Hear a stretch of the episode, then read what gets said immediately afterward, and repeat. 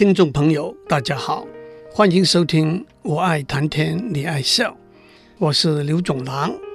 中国古代小朋友上私塾的时候，启蒙用的课本，其中流传最广的就是所谓三百千千，那就是《三字经》、《百家姓》、《千字文》和《千家诗》。我曾经花了好些时间，比较详细的解释《三字经》的内容。从上个礼拜开始，我也对《千字文》做一个简单的介绍。我没有一字一句来做解释，只是想大家也大致知道一点《千字文》的内容。《千字文》一开始先讲天文，从日月星讲到四季，讲到云雨露和霜。到了后面也提到了天空上的北斗七星，古人把这七颗星连起来。想象成为舀酒的斗，《千字文》也讲到，因为以地球自转一周作为一日的定义，以地球绕着太阳公转一周作为一年的定义，以月亮绕着地球转一周作为一月的定义，而引起必须以闰月、闰年的安排来调整时间上的差异。接下去，《千字文》也讲到矿物和植物，然后开始讲历史，从三皇五帝开始讲到夏商周三朝的兴衰。不过，接下去《千字文》就不像《三字经》一样以编年史的方式讲述中国的历史，而是重点的讲到历史上重要的典范人物。首先，让我讲商朝。和周朝的三个重要政治人物，第一个是商朝的伊尹，他是奴隶出身，传说他的父亲是个能屠宰、善烹调的奴隶厨师，所以伊尹也学了一手好的厨艺。他利用向商汤进食的机会，向商汤分析天下形势，商汤就取消了他奴隶的身份。提拔他做宰相，他帮助商汤打败夏桀，并且辅助五代的君主共五十余年。他也被称为烹饪之祖，而且他也提倡用食物治疗或者防御疾病。正如中国唐朝名医，甚至被奉为医神的孙思邈所说的：“要治疗疾病，先用食物来治疗。”治疗不好，才用药来治疗。伊尹著的《汤液经法》是中国医学里头的一本重要著作。第二个要讲的是姜太公吕相。姜太公名字是吕相，字子牙。他在夏纣王统治之下怀才不遇。他八十七岁那一年，在一条叫做盘溪的河边钓鱼。遇到周文王，两个人交谈之下，周文王大喜，拜他为太师。据说姜太公钓鱼不用鱼饵，而且使用直钩。有人问他为什么这样会钓得到鱼，姜太公的回答是愿者上钩。姜太公后来辅助周武王打败消灭了商纣。杜甫。在他一首怀念诸葛亮的诗里头，其中的一句名句是“伯仲之间见一吕”，认为诸葛亮的成就和贡献和伊尹、吕相在伯仲之间。第三个就是周公旦，他是周文王的儿子，周武王的弟弟，周成王的叔叔。他辅助三位皇帝，也曾经说过：“吾。”文王之子，武王之弟，成王之叔也。又上天下，吾于天下亦不轻也。然一目三涡法，一饭三兔脯，犹恐失天下之势。那句名句。到了春秋战国时代，齐桓公是五霸之首。春秋五霸是齐桓公、晋文公、宋襄公、秦穆公。和楚庄王辅助他的大臣里头最杰出的一位，就是有春秋第一相之称的管仲。按照《史记·管仲列传》的记载，齐桓公以霸九合诸侯，一匡天下，管仲之谋也。齐桓公的霸业得以成功，多次集合号令诸侯，统一天下，都是依靠管仲的谋略。在《论语宪问》里头，孔子更极力推崇管仲。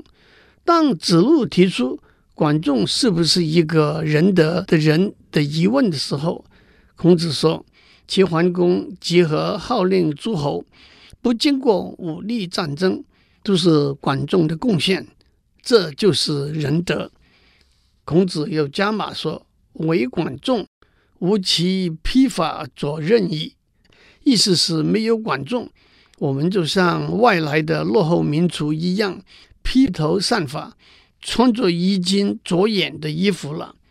衽是衣襟的意思。古时候中原大国的人崇尚右，衣襟右眼；北方落后的民族崇尚左，衣襟左眼。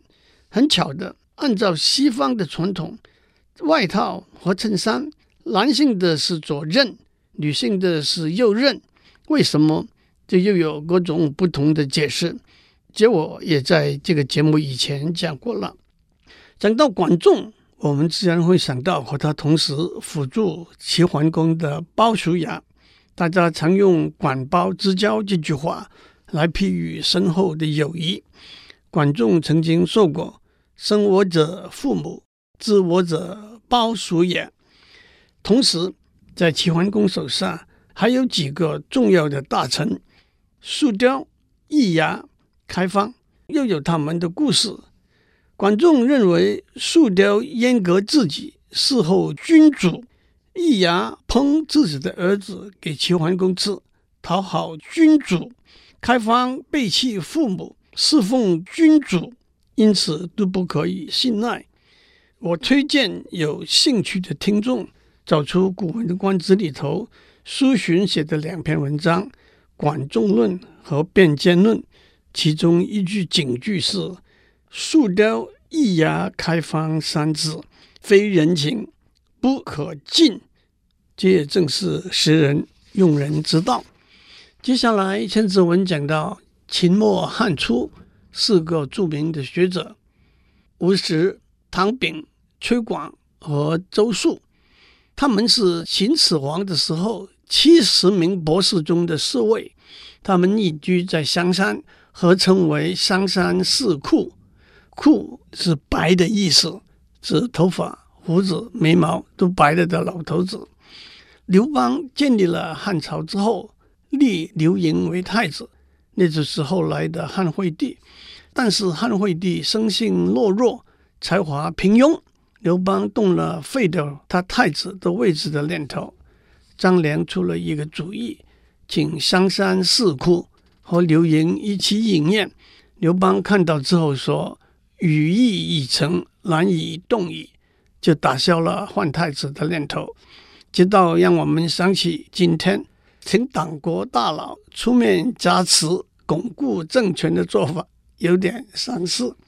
商朝从成汤。灭夏桀立国，到周武王灭商纣灭亡，约在公元前十七世纪到公元前十一世纪，一共有三十一位皇帝。盘庚是第十二个皇帝，他很有作为，把国都迁到殷，被称为中兴之主。武丁是第二十三个皇帝，更带来武丁盛世。武丁六十几位妻子里头。最有名的是妇好，他是一位杰出的政治家、军事家，带着兵东征西讨，和武丁可以说是珠联璧合的一对夫妻和领导者。二零一二年十月开始，台北故宫博物院举办了一个以武丁和妇好的墓里头的出土文物为主题的殷商文化艺术特展。不过，武丁除了妇好之外，还有一个得力的贤臣商辅，叫做傅说。相传傅说原来是一个族长的奴隶，武丁在梦中得到感应，把他找到，任命他为宰相。他是一个卓越的政治家、军事家、思想家和建筑科学家。在孟子有名的一段话说：“上天将要把重大的责任安排在一个人身上，一定要先使他内心受到煎熬，使他的筋骨受尽劳累，使他挨饥忍饿，使他身体空虚，使他做事错乱不如意。”使他心里受到冲击震荡，因而性格变得坚韧，增加他原来缺少的才干。孟子举了历史上几位出身低微、受尽了很多苦，最后却造出一番大事业的人作为例子，其中一个就是傅说。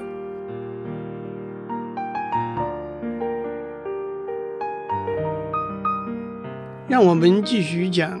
《千字文》里头提到的历史人物，协助汉高祖刘邦得天下，并称为汉初三杰的是张良、萧何和韩信。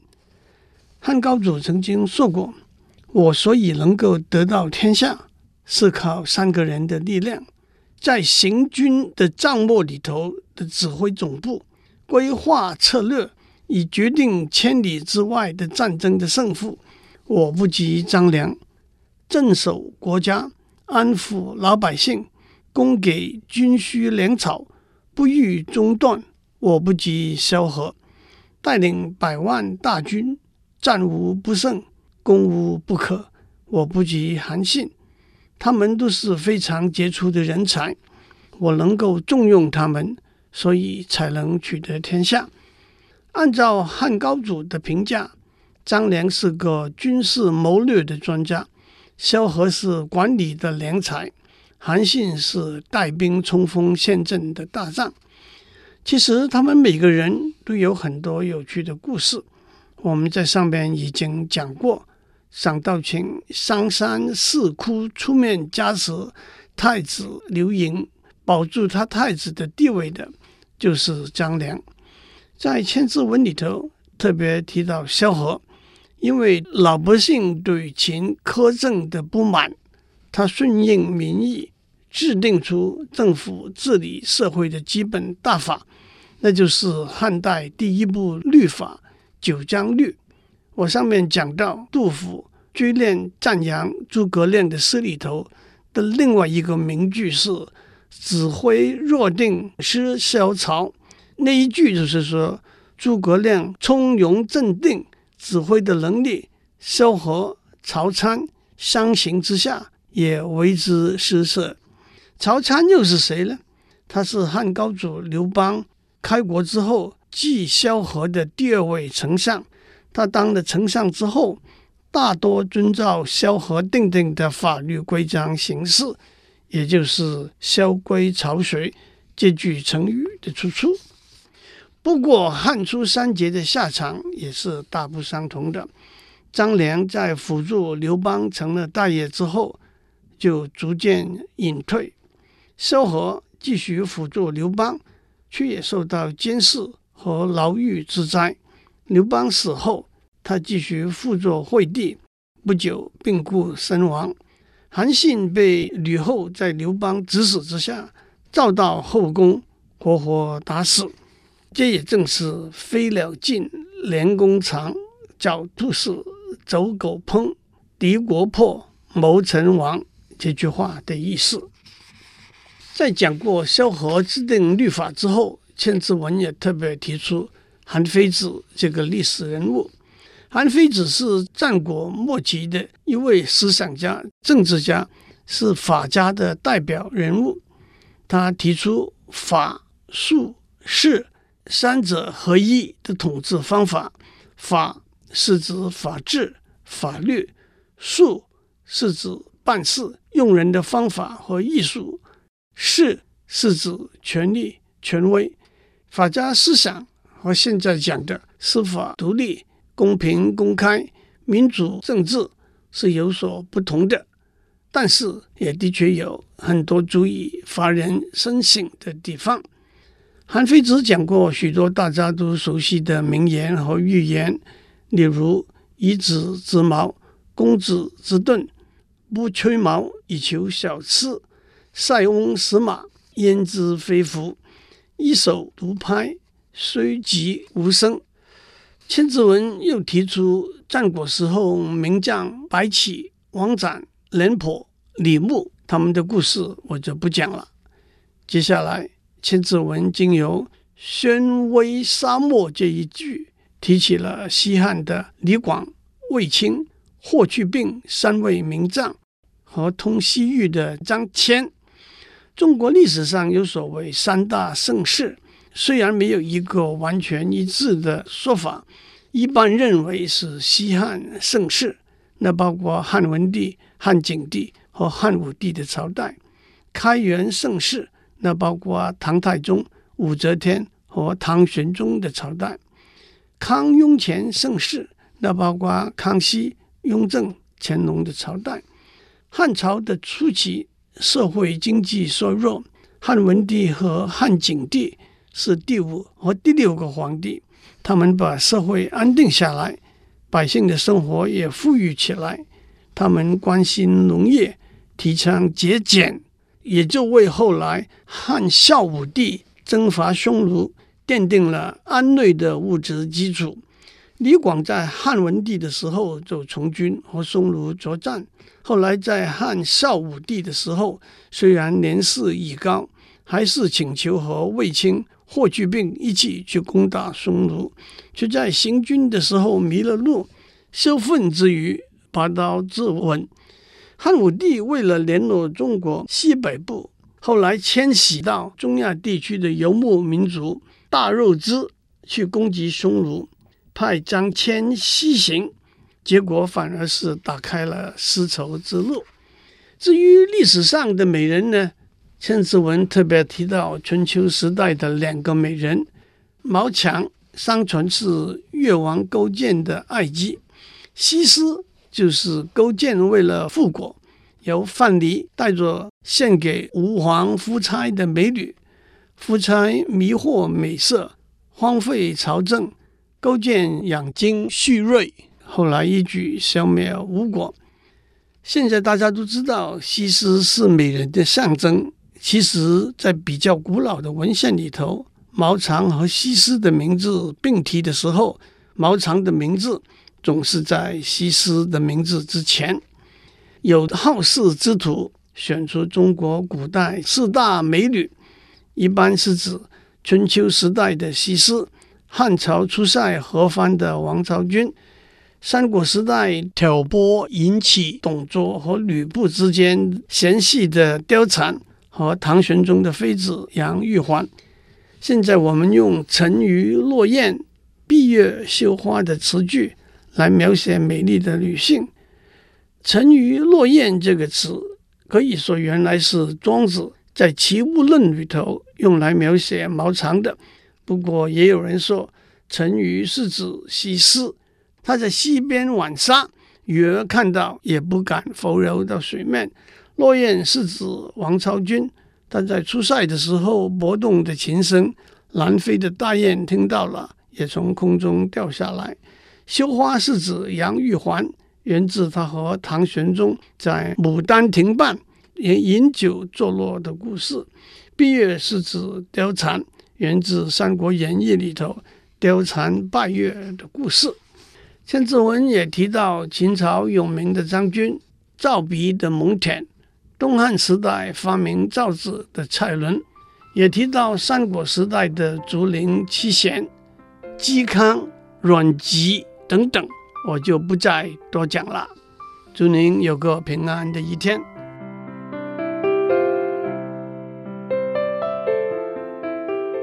以上内容由台达电子文教基金会赞助播出。